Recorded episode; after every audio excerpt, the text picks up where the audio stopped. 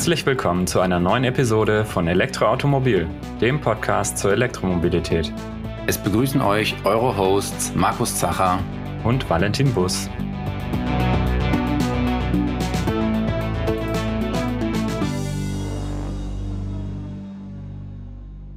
Bei unserer heutigen Podcast-Episode sind wir mal wieder nicht nur zu zweit, sondern auch zu dritt unterwegs. Und wir haben uns heute einen Gast eingeladen, mit dem wir uns über das Thema Pannhilfe unter anderem unterhalten werden. Und zwar Pannhilfe bei Elektroautos. Wir werden noch über weitere Themen sprechen. Aber bevor wir jetzt damit reinstarten, erst einmal herzlich willkommen, Stefan Heimlich, Vorsitzender des ACE Autoclubs Europas. Moin, moin, vielen Dank für die Einladung. In der Tat ein Schwerpunkt für mich persönlich als auch für den ACE ist die Elektromobilität. Ja, herzlich willkommen hier bei uns im Podcast. Ähm, Heimlich, Sie sind Vorsitzender des ACE Autoclub Europas und ähm, sind ja auch elektrisch unterwegs. Wie steht denn der Autoclub Europa zum Thema Elektromobilität und was, wie sind Sie überhaupt auch zum Thema Elektromobilität gekommen? Und noch eine Frage dazu, äh, Autoclub Europa. Der eine oder andere wird es kennen, aber vielleicht der ein oder andere Hörer oder die ein oder andere Hörerin noch nicht. Was ist denn eigentlich der Autoclub Europa? Ja, da fange ich doch mal mit der letzten Frage ganz einfach an. Der Autoclub Europa ist äh, Deutschlands zweitgrößter Autoclub nach einem anderen aus München. Und äh, wir haben uns fünf Kernthemen gegeben. Wir setzen uns natürlich mit Pannen- und Unfallhilfe auseinander, weil das ist der Grund, warum Menschen Mitglied eines Autoclubs sind. Aber wir haben uns darüber hinaus vier inhaltliche Themenblöcke gegeben. Und da möchte ich zumindest die kurz benennen. Das eine ist äh, natürlich das Thema Verkehrssicherheit. Wir möchten, dass alle sicher heimkommen. Und ähm, insofern das gleichberechtigt von allen Verkehrsteilnehmenden. Das heißt, egal, ob sie mit dem Auto, dem Wohnmobil, dem Fahrrad, dem Scooter oder dem Moped unterwegs sind. Das zweite ist Verbraucherschutz. Gerade auch das Thema Dieselskandal hat unsere Mitglieder sehr stark umgetrieben und wir sind in das Thema eingestiegen und arbeiten dort mit einigen Kanzleien, großen Kanzleien zusammen, um unseren Mitgliedern, die vielleicht diesen berühmten Motor EA 189 haben, mhm. dann auch zu ihrem Recht zu verhelfen. Das dritte Thema, das dürfte jetzt schon so langsam in die Richtung dieses Podcasts gehen. Das sind neue Mobilitätsformen. Wir setzen uns dafür ein, dass Sharing-Angebote, Mobility as a Service, Mobility on Demand weiter verbreitet wird, weil wir denken, dass das eine kluge Ergänzung sein kann, gerade auch für Stadtrandgebiete oder auch für den ländlichen Raum, wenn sie denn integriert sind in klassischen ÖPNV, aber auch Pkw-Systemen dann kann das eine gute Ergänzung sein. Und das letzte, last but not least, natürlich Elektromobilität. Mhm. Wir wollen und setzen uns dafür ein, dass die Menschen Begeisterung und Spaß haben mit einem elektrisch angetriebenen Auto oder einem elektrisch angetriebenen Motorrad, weil wir meinen, dass das auf Dauer mittelfristig eine bezahlbare individuelle Mobilität sichert, dass es also bezahlbar ist, aber auch gleichzeitig dem Klima nützt und fördert, dass wir unsere internationalen Verpflichtungen nach einem maximalen Anstieg von 1,5 Grad gerecht werden können. Mhm. Das sind die fünf Kernthemen, die der Autoclub Europa umtreibt. Ich persönlich bin schon seit 2009 elektrisiert, ähm, indem ich mich damals äh, beschäftigt habe mit dem Thema von elektrischen Antrieben für den Nahverkehr, nämlich für ÖPNV-Busse, mhm. die eine begrenzte Laufleistung pro Tag haben, über Nacht aufgeladen werden können und insofern auch immer in Ballungsräumen, in Städten unterwegs sind, also da, wo große Emissionen emittiert werden mhm. und dort einen großen Beitrag dazu leisten können, dass die Luft in den Städten sauberer mhm. wird oder sauber bleibt. Seit 2015 bin ich selbst elektrisch unterwegs auf der Langstrecke quer durch Deutschland und muss sagen, es macht einfach Spaß. Ich habe ein genügsames Auto und meine Spritkosten oder Betriebskosten sind deutlich niedriger, als wenn ich einen Verbrenner hätte und die Fahrdynamik ist einfach Freude am Fahren. Mhm. Ja, die Argumente haben wir, glaube ich, schon äh, häufiger gehört von allen, die ja. äh, elektrisch unterwegs sind. Dazu die eine Frage, äh, möchten Sie sagen, was Sie für ein Auto derzeit fahren? Ich habe einen Model X, weil das das mhm. einzige, als ich es mir äh, gekauft habe, verfügbare langstreckentaugliche Auto war, also batterieelektrisches mhm. Auto war und gerade auch den ähm, Unique Selling Point hatte, nämlich eine eigene Ladeinfrastruktur. Mhm. Das ist ein Thema, was ja Elektroautofahrer heute noch umtreibt, dass ähm, die Ladeinfrastruktur zwar an Ladepunkten absolut gesehen gerade so momentan ausreicht, aber mit dem weiteren Aufwuchs von Elektroautos nicht mhm. Schritt hält. Wir machen viel zu wenig neue Ladepunkte auf und dann sind sie unzureichend und ungenügend zu benutzen. Es gibt unterschiedliche Handling-Systeme, mhm. ob ich mich per App registrieren muss, ob ich mit einer Kreditkarte zahlen kann oder wie das alle läuft oder auch mit der Preistransparenz. Das ist auch ein Thema, wofür wir uns als ACE einsetzen, dass das Laden so einfach ist wie heute schon das Tanken an einem Mineralölfachgeschäft. Mhm. Sehr schöne Bezeichnung dafür. Das heißt aber, Sie, also wenn man, ich habe angefangen mit der äh, PAN-Hilfe, das ist eben eigentlich nur ein Aspekt, den der ACE hier betreibt. Ähm, Sie schauen viel weiter auf das Gebiet äh, Mobilität, wie ich dem jetzt soweit entnehmen konnte, und auch sehr stark aus der ähm, Endkundensicht, aus der Verbrauchersicht nachher. Das ist völlig richtig. Uns mhm. interessiert letztlich der Verbraucher, weil mhm. wir möchten, dass Menschen nicht nur sicher heimkommen, sondern wir möchten auch, dass Autofahren zukünftig noch bezahlbar ist. Denn aufgrund der weiteren Entwicklung ist absehbar, dass fossile Energiequellen deutlich teurer werden. Das mhm. halten wir auch für den richtigen Weg. Und deswegen ist die einzige Lösung, damit auch ein normal verdienender, normale Arbeitnehmer hier im Lande noch sich ein Autofahren leisten können, heißt, wir müssen uns mit den Gedanken anfreunden und dafür werben, dass man umsteigt auf batterieelektrische Autos, weil die sind bezahlbar. Die großen Konzerne schwanken langsam, schwenken langsam um in diese Richtung, haben ihre Investitionsplanung dort auf dem Zettel und wir denken, dass das der richtige Weg ist. Fahrdynamik zu haben, bezahlbare Automobilität und Klimaverträglichkeit. Das ist ja schon sehr weitsichtig, sage ich mal. Aktuell äh, oder in den letzten Jahren war ja oft noch das Argument, dass, dass Elektromobilität sozusagen für Besserverdiener ist und sich das sonst niemand leisten kann. Aber wir sehen es ja jetzt gerade, wie die äh, Energiepreise steigen, gerade eben für fossile Energieträger. Und tatsächlich ist ja zu erwarten, dass relativ bald dieser Tipping Point sozusagen kommt, wo das Elektrofahrzeugfahren günstiger ist und wahrscheinlich dass das äh, Verbrennen fossiler Brennstoffe irgendwann sich nicht mehr jeder leisten kann. Also äh, der Tipping Point ist aus meiner Sicht schon heute erreicht, nämlich spätestens seitdem äh, 2020 die damalige Bundesregierung äh, die Förderung beim Kauf von elektrischen Autos eingeführt hat mit Innovationsprämie und Umweltprämie, spätestens seitdem dann auch die Volumenhersteller wie beispielsweise Volkswagen oder auch Renault mit dem sehr erfolgreichen Renault Zoe oder Nissan mit dem Nissan Leaf in den Markt eingetreten sind. Wenn ich dabei die jeweilige Kaufförderungen abziehe, bin ich heute schon auf dem Niveau, dass ich Preisparität bei der Anschaffung habe.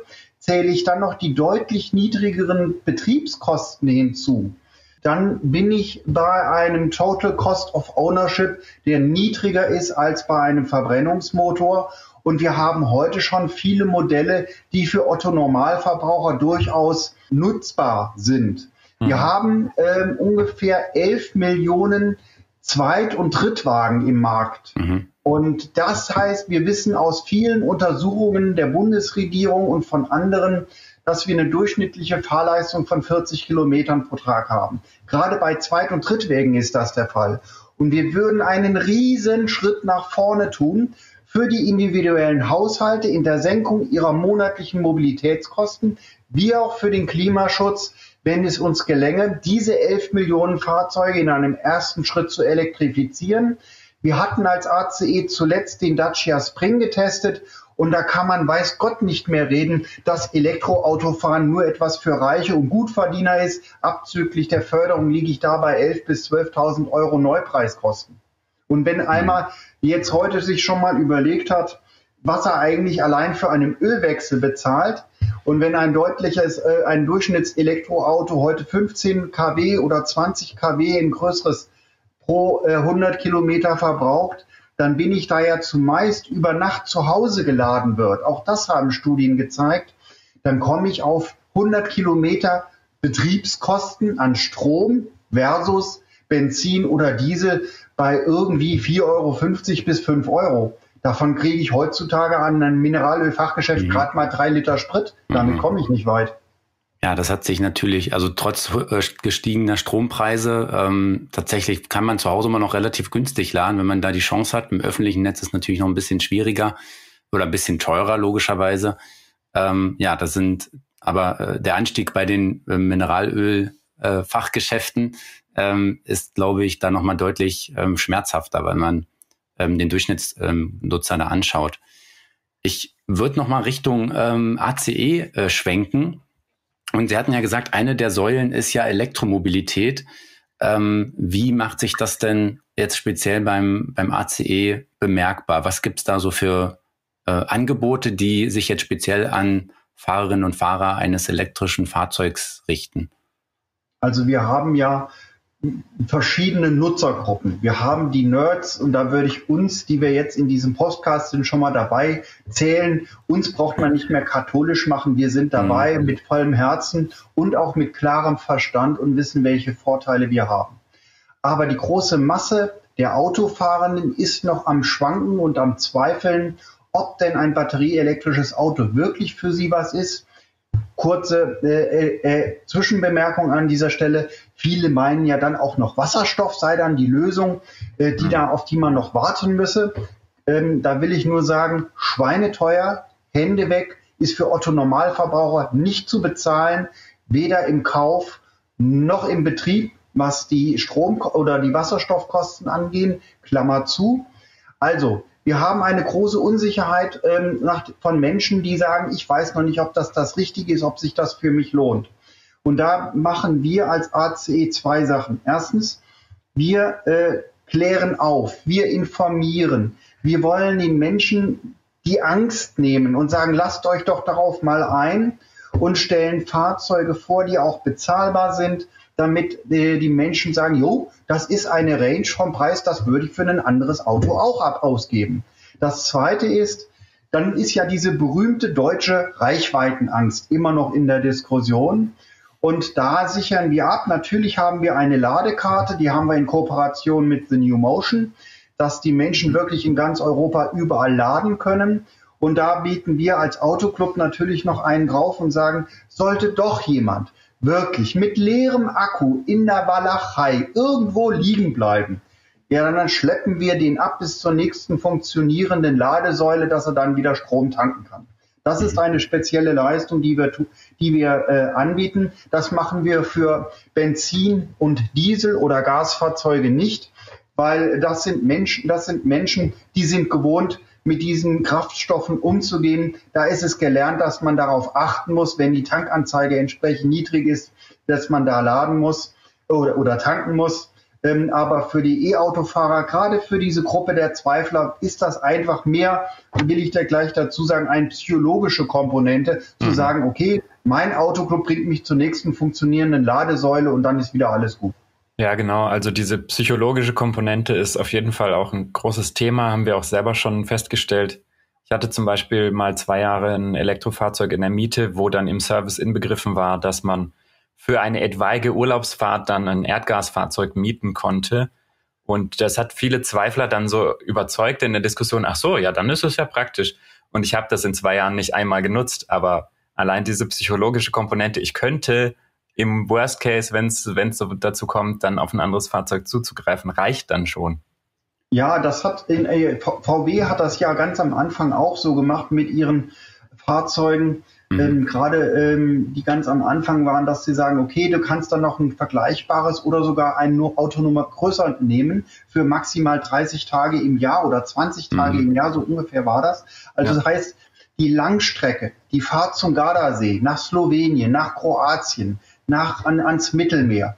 Die kann ich mir dann, ich bleib mal jetzt bei dem Hause VW, ohne für die Werbung jetzt unbedingt machen zu wollen, aber da kann jeder, kennt ja diese Fahrzeuge. Ich habe also ein relativ kleines batterieelektrisches Auto, beispielsweise den ID3 oder den E-Up, der reicht im Alltag, Montag bis Freitag, hundertprozentig aus Und wenn ich den lade, reicht er auch noch für die Ausflüge am Wochenende. Aber wenn ich meine jährliche Urlaubsreise antrete, dann könnte ich ja dann tatsächlich auf einen Passat-Kombi gehen, Kind und Kegel und Hund und, und Gepäck und alles in den Kofferraum und dann ist alles gut.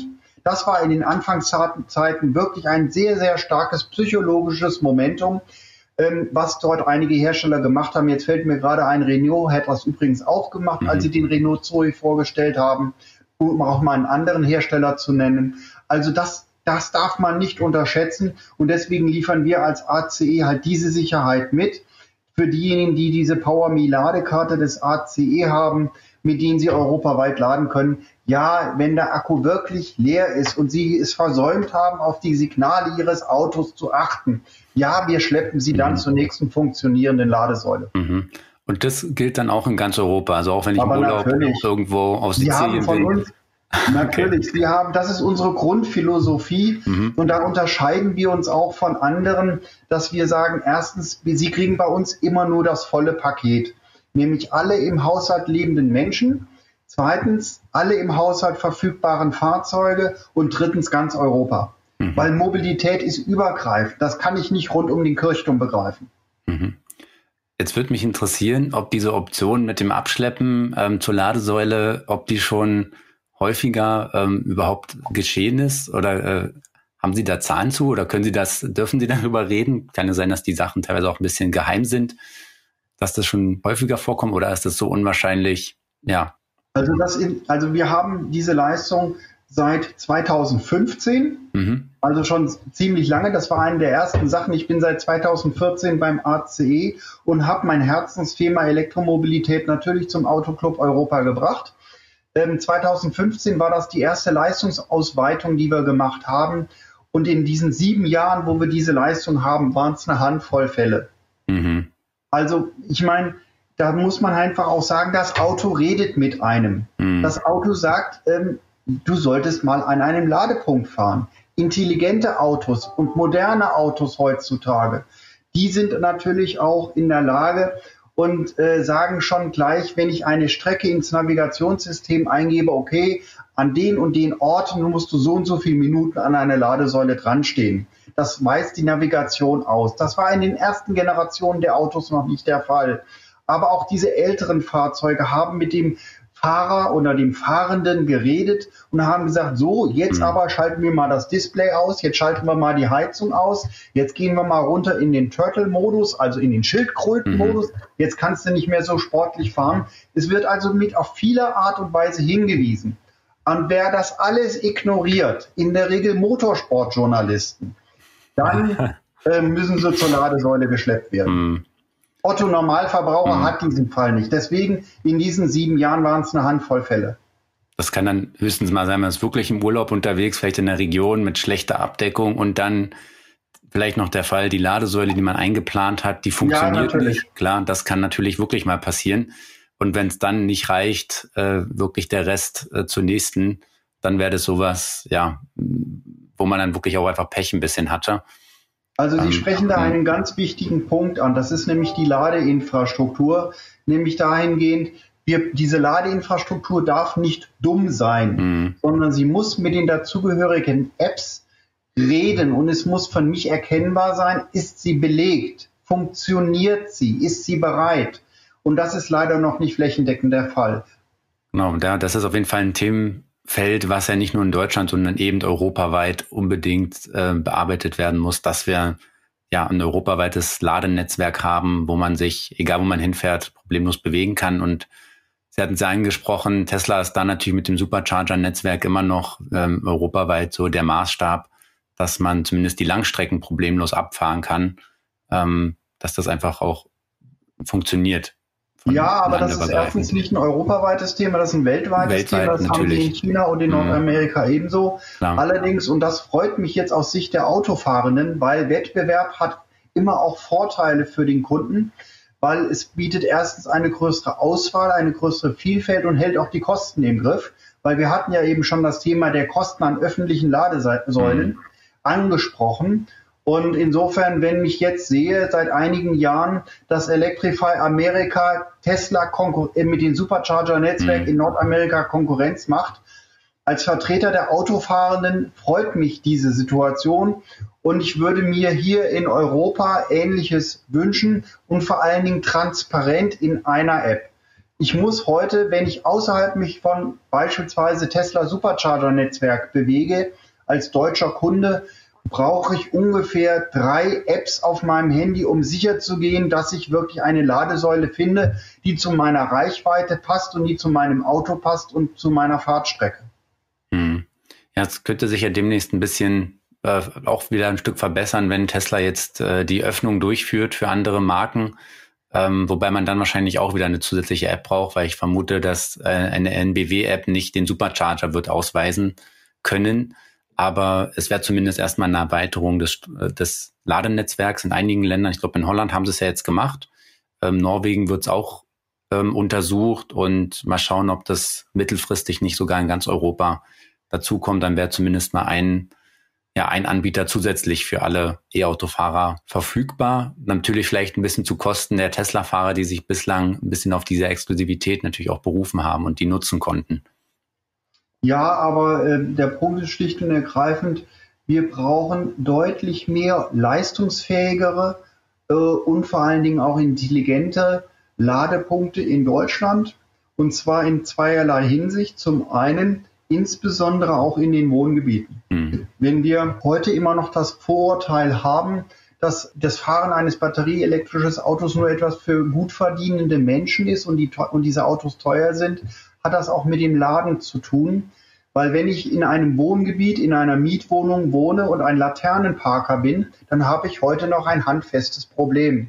Da gibt es Lösungen, beispielsweise von Ubitricity aus Berlin, einem Startup, mhm was aus jeder Laterne einen Ladepunkt macht. Da gibt es Lösungen für, die gar nicht mal so viel Geld kosten. Aber die Städte äh, müssen da massiv reingehen und sie müssen auch massiv reingehen in ihren äh, Landesbauvorschriften, dass öffentliche Parkhäuser umgerüstet werden. Das heißt, wenn ich in eine Stadt zum Einkaufen hinfahre, wenn ich in ein Shoppingcenter zum Einkaufen hinfahre, dann brauche ich dort nicht nur Parkplätze für Behinderte und für Frauen sondern ich brauche auch wirklich 30 Prozent der Parkplätze mit Ladeeinrichtungen. Weil diese Zeit, und das muss gar nicht hoch äh, High Power Voltage sein, mhm. das müssen ganz normale 11 kW, 22 kW Ladepunkte sein, weil ich halte mich dort zwei, drei, vier Stunden auf und dann reicht es allemal, um mein Auto einigermaßen wieder zu laden. Heißt das, der ACE setzt sich da auch ähm, auf politischer Seite ein für diese Grundbedürfnisse sozusagen? Ja, aber natürlich. Ich hatte ja vorhin gesagt, dass wir mehrere Dimensionen haben, was wir als ACE machen. Unmittelbar für unsere Mitglieder, die solche Autos haben, haben wir die einen Leistungen. Und dann gibt es natürlich die politische Ebene noch, wo wir uns als Lobbyvertreter nicht nur sehen, sondern wir sind auch der erste Autoclub, der als äh, im Lobbyregister der Bundesregierung vertreten ist und dort seine Arbeit macht. Das heißt, ich, wir sind unterwegs bei den Ländern, weil die äh, Landesbauordnungen sind, Haupt, sind Angelegenheiten der Länder, was ihre öffentlichen Lade, äh, Ladeplätze angeht, also Abcoa oder Quality Park oder wie die alle so heißen, äh, wie dort die Vorschriften sind. Aber dahinter steht eine Musterbau, äh, Ort, Bundesbauverordnung und die muss auch angepasst werden, weil an die orientieren sich die 16 Bundesländer. Mhm. Und wir haben, was wir auch gut finden, jetzt ja ein eigenes Bauministerium und wir fordern dort die Clara Geiwitz und die Hausleitung insgesamt auf, bitte nehmt euch dieses Themas an, denn wir müssen was für Mieter tun, denn nur so werden wir dem Elektroauto in dem Volumen zum Durchbruch verhelfen. Mhm. Im ländlichen Raum, wo ich vielfach Eigenheime habe, da kann ich mir meine Photovoltaik aufs Dach machen und fahre so billig Auto, wie ich noch nie in meinem Leben Auto gefahren bin. Da habe ich das Problem nicht, da habe ich Garagen mit Steckdosen, die muss ich vielleicht aufpimpen zu einer Wallbox. Aber im Prinzip habe ich dort die Infrastruktur erstmal da. Mhm. Aber für Mieter ist es ein echtes Problem. Mhm. Ja, das ist mir auch letztes Mal wieder aufgefallen. Da war ich hier im SI-Zentrum, also für die Nicht-Stuttgarter. Das ist so ein großes ja, Kultur- und ähm, Vergnügungszentrum mit Restaurants und Theater und Kino und so weiter und hat ein riesiges Parkhaus, wenn man eigentlich fast auch nur mit Auto dorthin kommt. Und es gibt dann eine sogenannte E-Zone. Ja, das klingt erstmal gut. Und das hat genau eine einzige Wallbox. und für, ich weiß nicht, wie viele tausend Stellplätze. Also wir haben geschafft, eine einzige Wallbox da zu installieren. Die war tatsächlich sogar frei, aber auch wenn ich sehe, wie viele Plug-in-Hybride inzwischen rumfahren, die ja eigentlich immer laden müssen, damit sie elektrisch unterwegs sind, reicht das vorne und hinten nicht. Die müssten eigentlich auch ein paar, mindestens mal Dutzende und perspektivisch wahrscheinlich einige hundert Ladepunkte mal anbieten, damit man das sinnvoll nutzen kann. Also da ist schon noch sehr viel zu holen in dem Gebiet. Also wir meinen, aktuell wäre ein Drittel schon mal eine gute Richtschnur, was mhm. dort ausgestattet werden muss. Und das muss innerhalb der nächsten zwei, drei Jahre passieren, weil sonst wird das Ganze mit dem Aufwuchs an elektrischen Autos, die wir in den nächsten Jahren bis Ende dieses Jahrzehnts haben werden, nicht Schritt halten. Mhm. Und das heißt äh, immer dieses Schlagwort des Opportunity Charging. Das ist das, was ein E-Autofahrer mit der Muttermilch relativ schnell lernt. Da, wo die Gelegenheit ist, da nehme ich einen Schluck Strom mit, weil wir alle wissen, das Auto ist hauptsächlich ein Stehzeug. Es steht irgendwo und da gibt es zwei Punkte, wo geladen werden muss. Das eine hatten wir gerade angesprochen, das ist zu Hause. Und das zweite ist, was wir nicht aus den Augen verlieren dürfen, das ist am Arbeitsplatz. Das heißt, ich muss am Arbeitsort laden können. Ja, das ist, glaube ich, auch so ein Enabler, der enorm viel Potenzial hat. Wenn man einmal so einen sicheren Hafen hat, wo man laden kann, sei es zu Hause oder eben auf Arbeit, also wo ich regelmäßig bin, oder im Zweifel eben auch am Supermarkt, wo ich weiß, da bin ich auch einmal die Woche und kann dann vielleicht auch schnell laden, dann denke ich, ist das so ein wichtiger Punkt, der viel überzeugt, ähm, auf ein E-Auto zu wechseln. Auch die, die dann eben nicht die Möglichkeit haben, zu Hause zu laden. Wenn sie irgendwo wissen, da an der und der Stelle kann ich zuverlässig laden. Ich würde nochmal wieder noch mal auf das Thema ähm, oder ein Thema vom ACE zurückkommen was ähm, ja mich schon auch lange interessiert hat. Jetzt steigt die Anzahl der E-Autos ja immer mehr. Ich denke, im Autoclub sind inzwischen auch mehr ähm, Mitglieder dabei, die äh, elektrisch fahren. Gibt es denn in der Richtung schon so erste Ergebnisse oder typische, ich sag mal, E-Auto-Pannen, die auftreten? Oder bleiben E-Autos häufiger liegen? Bleiben die weniger häufig liegen aus irgendwelchen Gründen? Also abgesehen jetzt vielleicht, wir haben ja schon drüber gesprochen, vom leeren Akku, Gibt es da noch andere typische Fehlerfälle oder erste Untersuchungen dazu? Ja, also will noch mal ganz klar sagen, dass Leerfahren des Autos in den sieben Jahren, wo wir diese Leistung anbieten, es war eine Handvoll Fälle. Das ist die ganz große Ausnahme, weil das kommt im praktischen Leben wirklich nicht vor. Ähm, das allerdings, was vorkommt, ist in der Tat die ganz klassische Panne, dass mhm. das Auto es nicht tut, das kommt vor. Aber auch hier sind Welten dazwischen.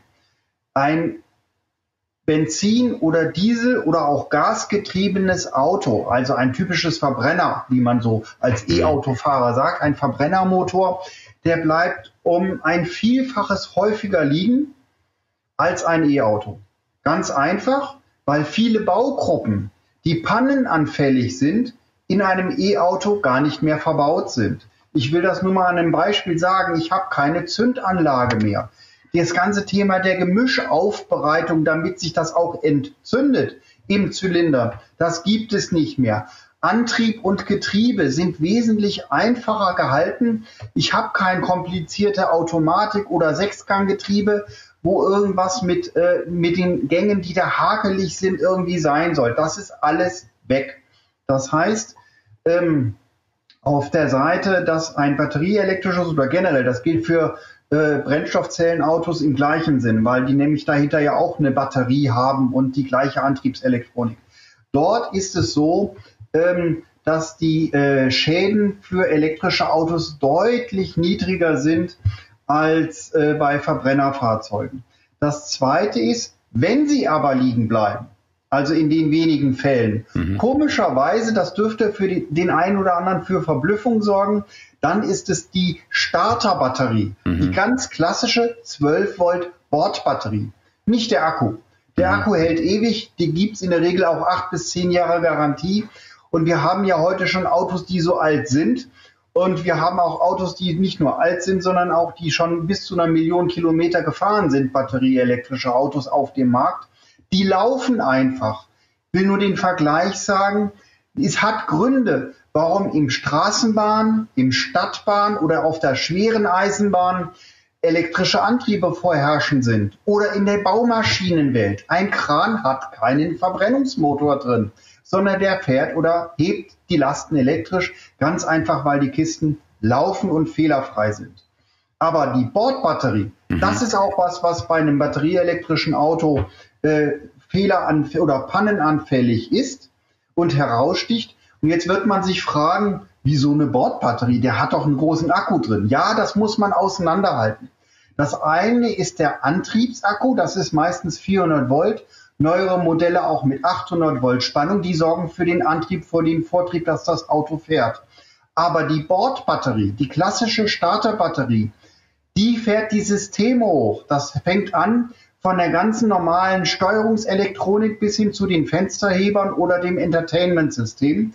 Und die ist ganz klassisch immer noch ein ganz normaler Akku oder eine ganz normale Batterie und die ist halt kälteempfindlich, die altert auch und das ist dann eigentlich die größte äh, Ursache für Pannen. Mhm. Ja, das, die Wahrscheinlichkeit, dass man halt einen 12 Volt Akku auch mal beim E-Auto wechseln muss, die ist halt doch durchaus gegeben, dass der nach ein paar Jahren irgendwann mal in die Knie geht. Und ja, das ist auch eine Frage, die so häufig kommt. Warum gibt es eben so ein 12 Volt Batterie überhaupt?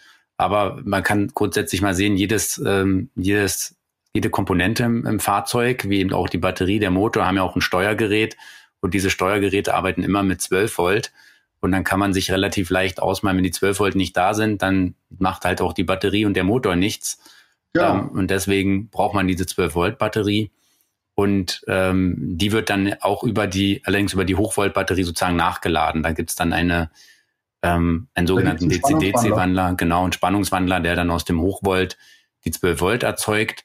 Und ähm, ja, das. Ja, aber das ist, das ist kein Lithium-Ionen-Akku, das ist ein ganz normaler. Nicht zwingend. Es gibt auch Modelle, die sich sogar einen Lithium-Ionen-Akku für 12 Volt leisten. Ja, ich kenne ja so Modelle aus Tuffenhausen, die genau. haben schöne kleine aus Gewichtsgründen Lithium-Ionen-Starterbatteries. Genau. Die kosten aber einen Haufen Geld. Mhm. In den Volumenmodellen werden ganz normale, altherkömmliche Batterien verbaut, die mhm. altern.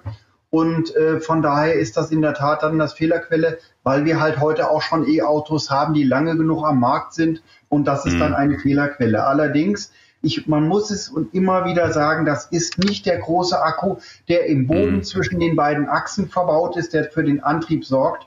Der ist mit relativ kleinen Mitteln einfach den, die Batterie wechseln. Da geht man zu den üblichen Zubehörhändlern hin, die mhm. am Markt da sind holt sich für ein paar Euro dann so eine neue Starterbatterie und alles ist gut. Hm.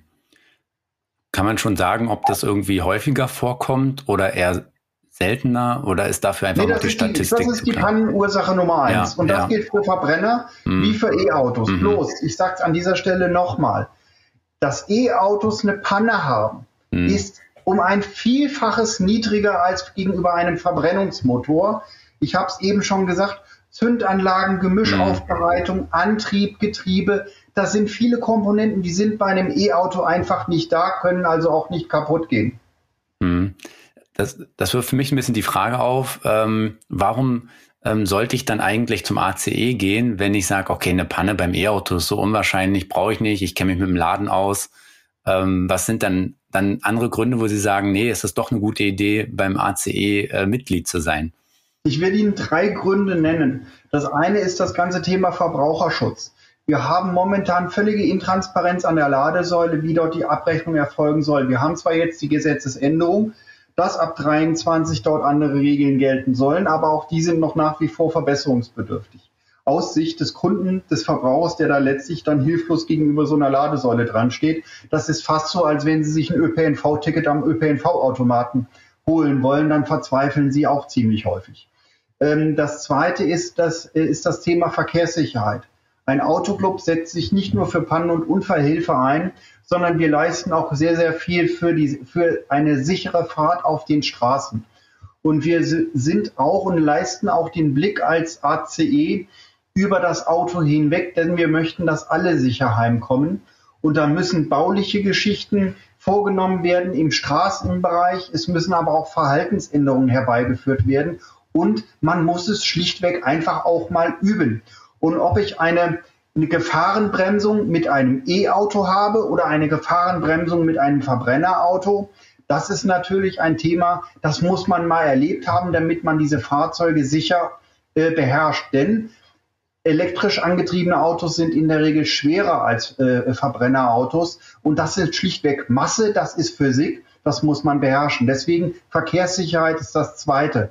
Und das letzte Punkt ist, das hatten wir gerade schon, Aufklärung, Aufklärung, Aufklärung, dass äh, elektrisch angetriebene Autos heute schon am Markt sind, dass sie was können, dass äh, sie aber an einer Stelle noch, an einigen Stellen noch Probleme haben. Das ist immer sehr vom individuellen Fahrprofil abhängt, ob ich sie wirklich heute schon mir kaufen kann. Und das Lobbying gegenüber dieser Mafia, die letztlich das beste Geld von den Autofahrenden haben wollen. Ich kann aus meiner jahrelangen Erfahrung, dass ich einen Verbrenner hatte, weil das gab es früher halt noch nicht. Ich bin auch mittlerweile 57 Jahre alt was ich dort an Geld, an Inspektion, Ölwechsel, Zündkerzen, Keilriemen, Steuergeräte oder Einspritzdüsen den Autos hinterhergeschmissen habe. Ich bin froh, dass ich das heute nicht mehr tun muss. Ich spare richtig Geld.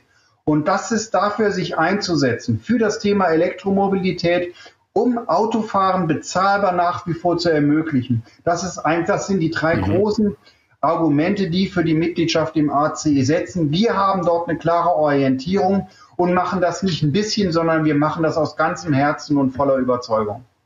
Und Ihre Mitglieder stehen da auch alle voll dahinter oder kriegen Sie manchmal auch so, ähm, ich sag mal, Gegenwind oder Rückmeldungen nach dem Motto, ja, das mit dem Elektroauto, das ist jetzt für mich doch nichts, was soll denn das?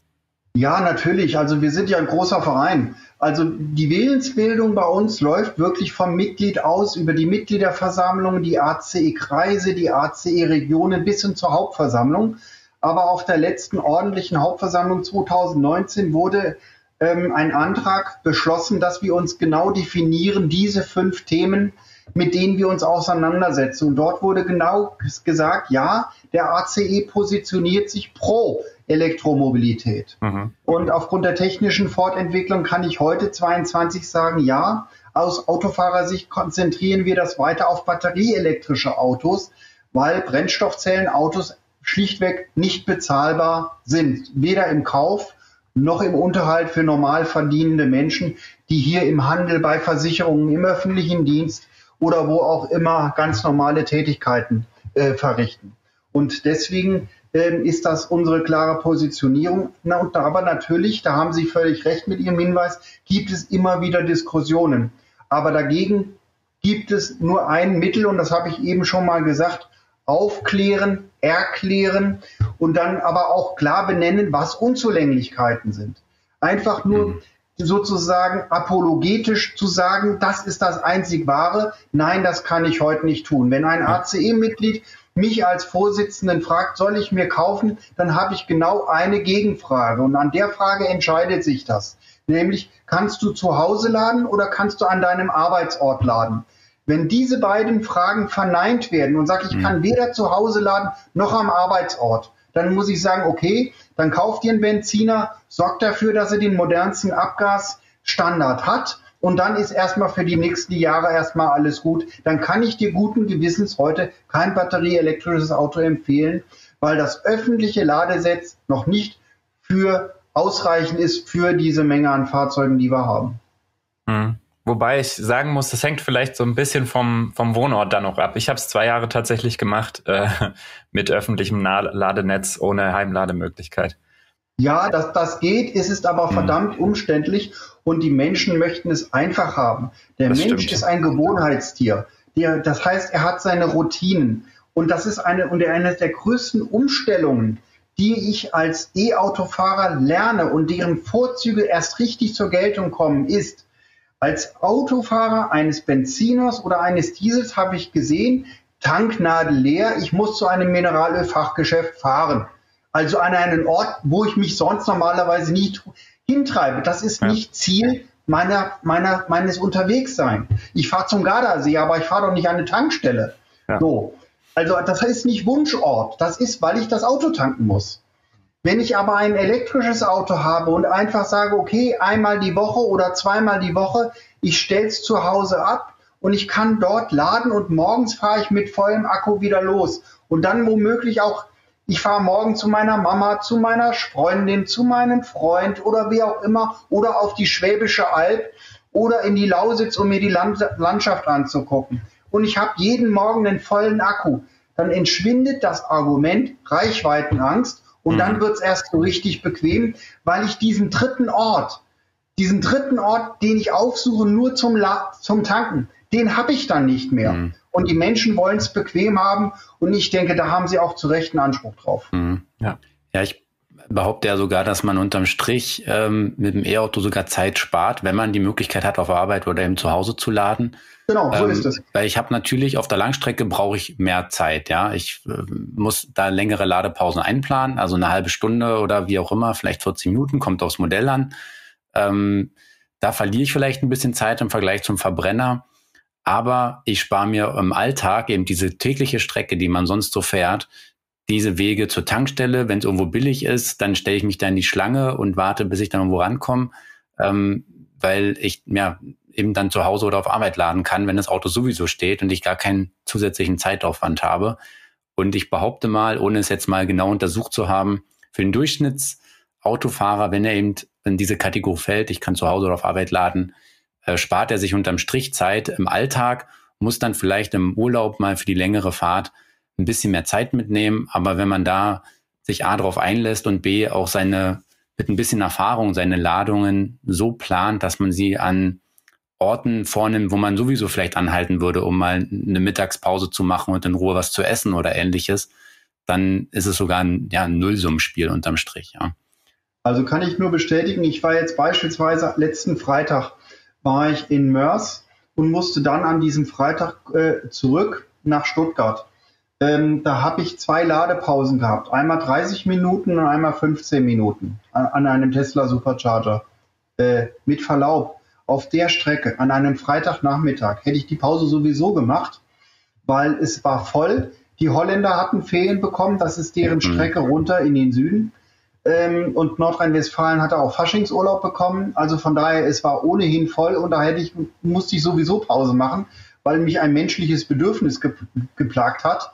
Und insofern hatte ich praktisch ganz geringen Zeitverlust nur durch die Ladepausen. Da wird mehr ein Hype drum gemacht, als es tatsächlich mhm. im realen Leben ist. Nee, absolut, genau. Also die Beobachtung kann man ja sehr oft auch machen. Derzeit, wo man lädt, ähm, stehen halt andere Autofahrer oft einfach auch nur am Rastplatz und essen halt ihr Essen, was sie so mitgenommen haben. Ob sie da jetzt und haben stehen. zusätzlich noch, noch den Tankstock, weil sie auf einmal genau. festgestellt haben, mit Gepäck, hoher Geschwindigkeit, ich habe einen höheren Verbrauch, ich muss doch mhm. tanken. Genau, also unterm Strich glaube ich, in vielen Fällen ist, da reden wir vielleicht dann wirklich nur noch im, im, im Minutenbereich bei langen Langstreckenfahrten. Da muss man sich dann fragen, wenn ich in Urlaub fahre und ich brauche 20 Minuten länger, um ans Ziel zu kommen, ähm, ob das jetzt der Weltuntergang dann ist. Naja, das ist ja auch ein Punkt, äh, warum ich eben auch die, den, warum wir den einen Themenschwerpunkt als ACE haben, nämlich Verkehrssicherheit. Äh, unter Stress unter Zeitdruck auf der Autobahn unterwegs zu sein, ist keine gute Entscheidung. Ich brauche Gelassenheit, ich brauche Toleranz, mhm. ich brauche einen fairen Umgang und ich muss Nerven behalten. Das schaffe ich nur, wenn ich ausgeruht bin. Und deswegen regelmäßige Pausen sagen wir sowieso, dass ich alle zwei bis maximal drei Stunden eine Pause einlegen sollte, um auch das Auto dann auch verlasse und nicht nur im Auto sitzen bleibe, sondern auch mal ein bisschen sich bewegen, mal 100 Meter auf einem Rastplatz rauf und runter gehen, äh, damit einfach mal der Kopf frei wird, man andere Luft atmet und dann kann ich auch die nächste Etappe wieder gehen. Und das kann ich ideal kombinieren. Ja, das, das wäre ist eigentlich ein guter Punkt, weil ähm, klar, beim E-Auto reicht so ein bisschen dann vielleicht auch mal eine Zwangspause. Glaube, drei Stunden ist eigentlich sowas, was man mal gut fahren kann. Und dann müssen viele Autos dann mal in die Steckdose bei einer Langstreckenfahrt. Ähm, Gibt es da eventuell auch Untersuchungen schon zu, dass man erkennt, naja, der durchschnittliche E-Autofahrer, der fährt eher eh ein bisschen langsamer, der Reichweite zuliebe, also der ballert nicht mehr mit 180 über die Autobahn, sondern fährt dann vielleicht 130. Und durch die Stops ist er eben auch ähm, ja, entspannter und äh, sicherer unterwegs. Kann man das schon an Zahlen festmachen? Haben Sie da was? Nein, also da ist mir nichts bekannt, dass es hm. da schon Untersuchungen gibt man hört das immer und viele E-Autofahrer und die ist, da gibt es ja auch Vereine drüber, nämlich Electrified Women oder Electrify Baden-Württemberg oder andere, die sich da austauschen mhm. oder die ganze Teslarati Community, die mhm. sich darüber austauscht, aber Studien sind mir aus, sind mir da nicht geläufig. Vielleicht einer der Zuhörenden jetzt hat vielleicht mhm. darüber äh, eine Erkenntnis, dass es da eine Studie, eine Untersuchung gibt. dann würde ich sagen, her damit, wäre ich sehr daran interessiert und mhm. Sie sicherlich auch. Absolut. Ähm, aber ähm, wüsste ich jetzt erstmal nicht, aber tendenziell würde ich das nicht so verallgemeinern. Mhm. Denn es gibt ja mittlerweile auch Autos, auch aus dem Südwesten Deutschlands, die machen einfach auch Spaß, mit 200 bewegt zu werden. Ähm, jetzt mal völlig egal, ob ich persönlich sage, das ist noch eine angemessene Geschwindigkeit auf deutschen Autobahnen. Aber die sind, haben halt ein, sind halt Sportwagen. Mhm. Und die möchten auch so bewegt werden. Und, äh, und die haben auch einen großen Akku, sodass der hohe Verbrauch mich nicht unbedingt zwingt. Mhm. Das heißt, ich denke, ich nehme mal oder wage zu prognostizieren, je mehr Autos jetzt auf den Markt kommen, die im Premium-Segment vielleicht angesiedelt sind, beispielsweise Audi oder auch Porsche oder auch B äh, Mercedes, die also auch von sich aus eine Reichweite haben, die auch höhere Verbräuche abdecken können, äh, wird sich das Fahrverhalten dann auch wieder verschieben. Äh, diejenigen, die Early Adopters, die mit einer Renault Zoe, einem E-Up oder einem Nissan Leaf unterwegs waren, die sind die, die sind so eher bei 100, 110, vielleicht 120 angesiedelt, damit sie an ihr Ziel kommen. Aber die andere, die neue Generation, die sind durchaus sportlicher unterwegs. Und deswegen, das wird sich verschieben, das Verkehrsverhalten an der Stelle. Hm. Wenn es nicht eh ein Tempolimit früher oder später gibt, wie in anderen Ländern halt auch, was das dann wieder ein bisschen ähm, normalisieren würde. Das ist einer der Gründe, warum wir eben mit dem klaren Schwerpunkt Verkehrssicherheit als erster Autoclub 2019 auf unserer Hauptversammlung auf einmal, äh, ich, ich muss das so formulieren, weil ich nicht damit gerechnet hatte, wirklich eine Mehrheit unserer Delegierten gesagt hat, nein, der Autoclub setzt sich für Tempo 130 auf Autobahnen ein. Hat überhaupt nichts mit E-Auto oder Benziner oder Dieselauto zu tun. Es hat was mit der Schwere der Unfälle zu tun. Je größer die Differenzgeschwindigkeit zwischen Fahrzeugen ist, umso schwerer sind die Unfallfolgen, desto eher kommt es zu Personenschäden. Und das wollen wir nicht. Mhm. Ähm, ich würde an der Stelle noch mal ein bisschen den Schwenk so vielleicht Richtung Zukunft machen. Äh, Sie hatten ja am Anfang auch gesagt, Sie setzen sich ja für verschiedene Mobilitätsformen ein. Wir haben jetzt sehr viel über Autos zwar gesprochen, über E-Autos, aber Sie hatten ja auch erwähnt, es geht auch um E-Scooter, um Fahrradfahrer ich glaube auch Fußgänger, also alles spielt irgendwo eine Rolle und gehört auch zum Thema äh, Verkehrssicherheit ja dazu. Wie sehen Sie so die nächsten Jahre? Wie wird sich das ähm, Verkehrsverhalten, die Mobilität verändern und wo sehen Sie da so die größten Chancen und Potenziale? Wenn wir jetzt mal vielleicht 2030 ist immer so eine gute Zahl für so einen Zwischenstand, ja. wenn wir das mal ins Auge fassen. Also ich will mal zwei äh, aus meiner Sicht äh, Trends äh, identifizieren, die in diesen vor uns liegenden acht Jahren aus, aus unserer Sicht zunehmen werden. Das eine ist der Trend, dass es mehr Richtung Sharing Mobility geht. Das heißt, ich mit Blick auf die Kosten, denn Autofahren ist teuer. Mhm. Da gibt es zwar relative Unterschiede, deswegen sind ja in den letzten 20 Jahren viele dann auf einmal zum Diesel gekommen.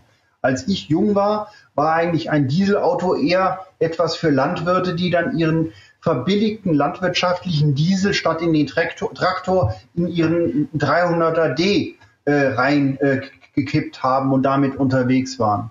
Und das ist aber dann gekippt nach dem Motto, okay, verbraucht weniger, der Sprit kostet auch weniger, dann gehe ich in diese Richtung. Ähm, also das heißt, zum einen geht es Richtung Sharing. Das heißt, wenn es dann die Möglichkeit gibt und dann auch ähm, die Infrastruktur von öffentlichen Verkehren so ausgebaut ist, dass ich mit einem Scooter oder mit einem Fahrrad zur nächsten S-Bahn-Station fahren kann und von dort fahre ich in die Städte rein oder zumindest zu meinem Arbeitsort.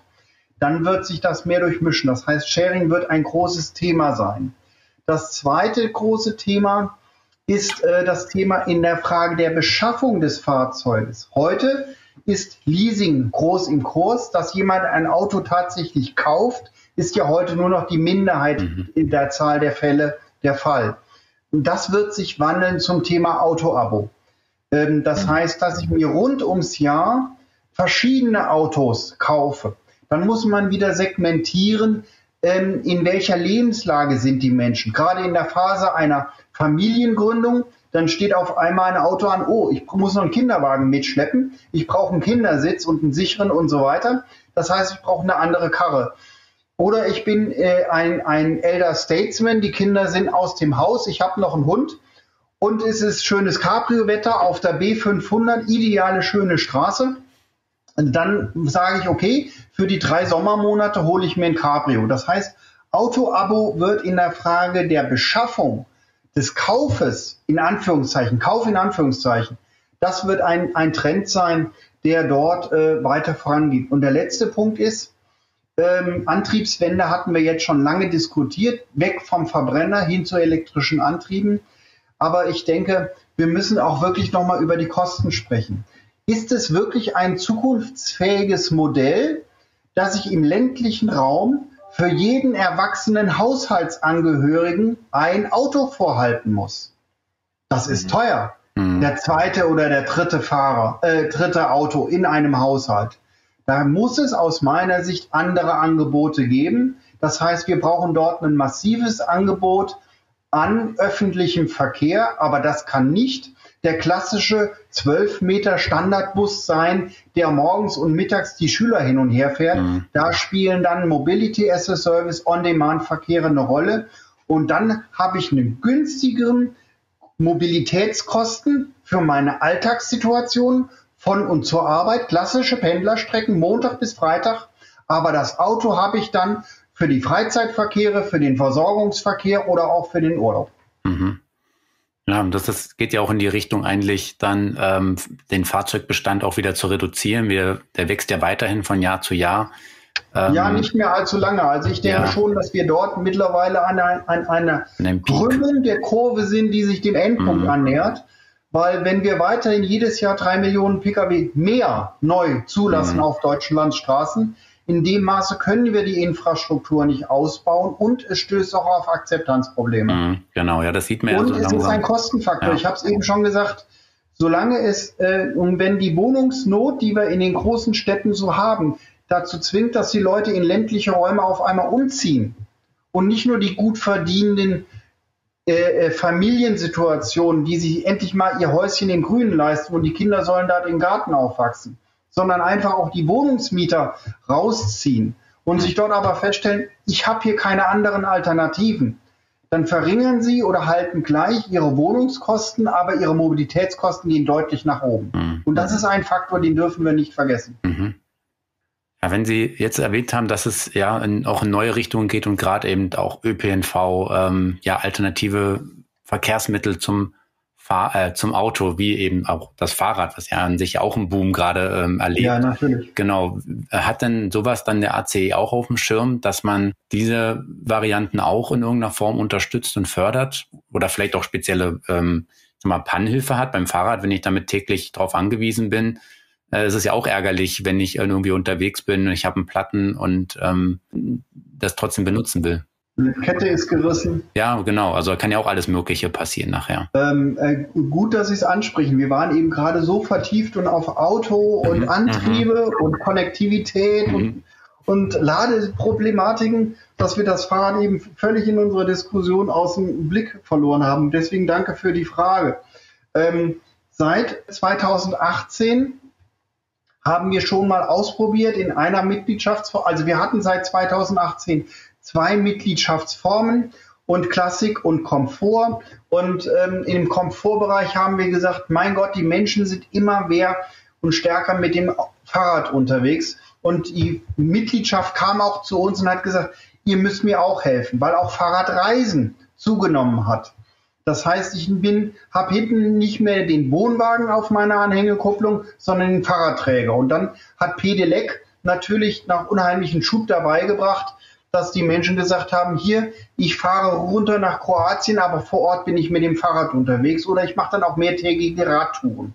So, und deswegen haben wir seit 2018 den gleichen Schutz. Wir haben praktisch aufs Fahrrad ausgedehnt, wie wir es im Auto kennen. Das heißt, alle Fahrräder, ob es vom Pedelec, E-Bike oder halt danach ein ganz normales äh, Motorrad am Ende in, in, der Endfassung dieser Zweiradmobilität mhm. ist, dann ist es natürlich für uns das Gleiche. Und wir haben unsere Pannen- und Abschlepphilfe auf diesem Verkehrsträger ausgedehnt. Seit diesem Jahr haben wir das generell. Wir haben gesagt, Die Menschen sind unterwegs und zwar sehr vielfältig, also müssen wir unsere Pannenhilfe auch sehr vielfältig aufstellen und haben das Fahrrad generell genauso abgesichert in ganz Europa mit allen Fahrradtypen, die es da so gibt. Und sie kriegen von uns die gleiche Hilfe mit Übernachtung, Rückholung, was auch mhm. immer dazugehört, was sie halt brauchen, damit sie sicher heimkommen. Ja, das finde ich schon mal einen guten Ansatz, auch da wieder einfach auch die Sicherheit zu haben, ja, ich komme, ich bleib nicht liegen, weil es ist wirklich, wenn man mit dem Fahrrad auch mal so mehrtägige Reisen macht äh, am Stück und dann da irgendwo in der Pampa hängen bleibt ähm, und vielleicht auch die, der nächste Ort ein bisschen weg ist, wo ich mir vielleicht auch einen Schlauch dann holen kann, wenn ich nicht gerade ein E-Mit habe oder was auch immer. Es kann ja alles Mögliche auch beim Fahrrad kaputt gehen. Da die Sicherheit zu haben, nee, dann ist der Urlaub nicht komplett gelaufen, da wird geholfen, ähm, das wird repariert, wie man es eben vom Auto auch kennt. Da haben wir uns ja fast ein bisschen dran gewöhnt, dass es dass man nicht immer irgendwo Pannenhilfe in irgendeiner Form bekommen kann. Selbst wenn ich, sage ich mal, wenn ich halt nicht Mitglied in einem Autoclub bin, dann kann es im Zweifel halt relativ teuer werden. Aber ich weiß, grundsätzlich gibt es überall die Möglichkeit, ein, ähm, ein Auto auch abzuschleppen, zur Werkstatt zu bringen und denselben Service dann auch als, als Fahrrad- oder ja, Motorradfahrer natürlich dann auch ähm, zu erhalten. Ja, natürlich, die Menschen mhm. erwarten das halt auch. Der Punkt ist, wissen Sie, zur, zur die Generation meines, meiner Eltern, da war das Auto das Heiligsblechle. Es wurde mhm. samstags gewaschen, gewienert, gewachst. Ähm, das ist heute nicht mehr so. Es ist ein Gebrauchsgegenstand. Natürlich gibt es noch Menschen, für die ist es Statussymbol, gerade wenn es sich dann auch um Dienstwagen handelt. Gar keine Frage. Aber die Menschen, gerade jetzt bei schönem Wetter, wir gehen jetzt langsam in den Frühling über, mhm. sagen, mein Gott, Heute ist schönes Wetter, ich habe Lust drauf, also fahre ich mit dem Fahrrad. Morgen regnet es, natürlich fahre ich mit dem Auto. Ja. Diese, ähm, diese Beliebigkeit, diese Freiheit, frei zu wählen, worauf ich Lust habe, die müssen wir unterstützen und mhm. diese Freiheit sollten wir uns auch nicht einschränken lassen. Und wir als AUCE, als Mobilitätsbegleiter der modernen mobilen Menschen, wir geben diese Freiheit und die Sicherheit dafür. Mhm. Ja, das ähm, ist dann eigentlich nochmal, finde ich, ein ganz gutes Abschlusswort. Ich hatte ja eingeleitet mit äh, Pannhilfe. Wir haben ja jetzt gehört und gelernt, das ist nur ein, ein kleiner Aspekt, den der äh, ACE, der Autoclub Europa, umfasst, dass es auch um Pannhilfe natürlich nicht nur vom Pkw geht, sondern eben auch Fahrräder, Zweiräder, andere Mobilitätsformen. Und ja, dass sich der ACE eben grundsätzlich für Elektromobilität äh, stark macht ich glaube, dadurch haben unsere Hörerinnen und Hörer jetzt mal einen ganz guten Überblick bekommen, was das eigentlich alles umfasst. Also ein Autoclub. Auch wenn es Autoclub heißt, heißt es nicht nur, es geht um Autos, sondern es geht um Mobilität. Mhm. Vielleicht müsste sich irgendwann, äh, müssen Sie in der nächsten Versammlung besprechen oder einer der nächsten, ob Sie sich vielleicht Mobilitätsclub Europa nennen. Aber wahrscheinlich ist äh, der Pkw schon noch eines der wichtigsten Punkte, die diskutiert werden und die natürlich auch behandelt werden in den Diensten und Services, die der AC hier anbietet? Wir haben in der Tat diese Debatte, mhm. aber wir haben uns bewusst dafür entschieden, wirklich bei unserem Namen, den wir seit 1965 haben, zu bleiben, nämlich Autoclub. Ähm, allerdings stellen wir an seine Seite das Wort Mobilitätsbegleiter. Mhm. Wir wollen in ganz Europa die Menschen in ihrer Mobilität begleiten, weil wir leben in einer Zeit der neuen Unübersichtlichkeit. Nämlich die Frage, kaufe ich mir erst entweder generell überhaupt noch ein Auto. Mein Sohn hat noch nicht mal mehr einen Führerschein, weil er sagt, mhm. brauche ich nicht. Mhm. Ich bin hier also in, in Berlin. Ich bin in Berlin wunderbar gut aufgehoben. Ich brauche keinen Führerschein. Mir ist ein vernünftiges Smartphone viel wichtiger, auch aus Statusgründen. Da sind wir wieder bei den mhm. Parallelitäten, als dass ich hier den Führerschein mache. Das interessiert ihn schlichtweg nicht. Mhm. Ähm, das heißt, dort ähm, die Frage, ähm, Autoclub zu bleiben, allerdings dann auch in dieser neuen Unübersichtlichkeit, wenn ich mir ein Auto kaufe, ja, was für einen Antrieb soll ich mir kaufen, klare Orientierung zu geben. Ein Baustein, den wir jetzt noch ganz nur am Rande, das möchte ich zum Schluss nochmal vielleicht zum Nachdenken mit in die Runde geben. Wir haben als ACE seit Januar dieses Jahres eine Klientel oder eine Kundengruppe besonders ins Auge gefasst und haben für die ein Angebot geschaffen. Das ist nämlich ein Baustein Camper, mhm. also für die Wohnmobilisten. Mhm. Weil viele gerade jetzt durch Corona haben das individuelle Reisen neu entdeckt, die vielleicht vorher in einem Ressort, in einem Club All-In äh, Urlaub gemacht haben. So, und die haben wir in einem Baustein mit attraktiven Leistungen neu gefasst. Aber auch da stellen wir fest, es gibt die ersten Trends, dass Wohnmobile auch elektrisch angetrieben werden. Mhm. Und wenn wir ja alle wissen, die fahren dann zum Gardasee, um das Beispiel wieder zu nehmen, mhm. oder nach Kroatien, bleiben dort aber ein, zwei oder drei Tage an einem Ort mit ihrem Wohnmobil. Dann schließen die das Auto doch sowieso an den Strom an. Dann kann quasi nebenbei der Akku geladen werden und wenn sie vom Campingplatz aufbrechen, fahren sie mit vollem Akku mhm. und freuen sich, dass sie niedrigeren Verbrauch haben, weil die fahren ja auch nicht schnell. Die fahren um die 100 kmh, plus minus, je nachdem, was für ein Wohnmobil sie haben. Ideal, mhm. weil sie die gar keine Angst haben müssen, am, am Zielort laden zu können, weil das ist automatisch drin auf einem Campingplatz. Also eine Sphäre, eine Gruppe von, von Mobilität, die, die wächst und die Sachen Antriebswende hin zu elektrischen Antrieben mit Sicherheit in den nächsten Jahren an Fahrt aufnehmen wird. Mhm. Ja, das ist auf jeden Fall noch ein sehr spannendes Feld, was wir auch beobachten, wie sich es weiterentwickelt. Ist sicher noch ganz am Anfang, aber ich denke ja auch, das bietet sich eigentlich an. Jetzt fehlen nur noch die entsprechenden ähm, Fahrzeuge, dass man, dass sie auch bezahlbar, auch da wieder ein bisschen bezahlbar werden mit der Zeit. Das stimmt. Wir brauchen im Volumenbereich bezahlbare E-Autos. Ich bin da ganz optimistisch, dass sie die großen Autohersteller jetzt in diesen Markt einsteigen. Auch Toyota gibt Milliarden aus für das Thema batterieelektrische Modelle. Das erste Modell startet jetzt in Deutschland in diesem Jahr. Ähm, VW als Nummer eins oder Nummer zwei weltweit der großen Autohersteller hat einen ganz klaren Kurs eingeschlagen. Ford macht das, gerade auch in Nordamerika. Und was wir erleben werden, ist eine ganze Reihe völlig uns noch heute nur Insidern bekannten Automobilhersteller aus dem chinesischen Markt, die mit elektrischen Autos nach Europa kommen. Und das wird mehr Vielfalt bringen. Das wird die Preise im, im Zaum halten und deswegen aus Sicht als Autofahrender eine gute Entwicklung, weil ich habe mehr Auswahl zu bezahlbaren Preisen, kann mich der Automobilität freuen und das Ganze noch zu deutlich niedrigeren Betriebskosten, als ich es heute von einem Verbrenner gewohnt bin. Mhm. Ja. Und da sind wir wieder an dem Punkt, an dem wir meistens sind. Äh, die Zukunft des Autos wird einfach dank Elektromobilität jetzt nochmal sehr spannend. Und attraktiver. Ja. Also mit einem, mit E-Up oder einem kleinen Smarty neben einem 911er an einer Stuttgarter Kreuzung zu stehen, wer da gewinnt, ist klar. Ja, das ist so. Da muss der, der Porsche-Fahrer schon sehr genau aufpassen, wenn er da mithalten will. Der muss die Schaltpunkte sehr genau kennen, um da hinterher zu kommen. genau, das stimmt.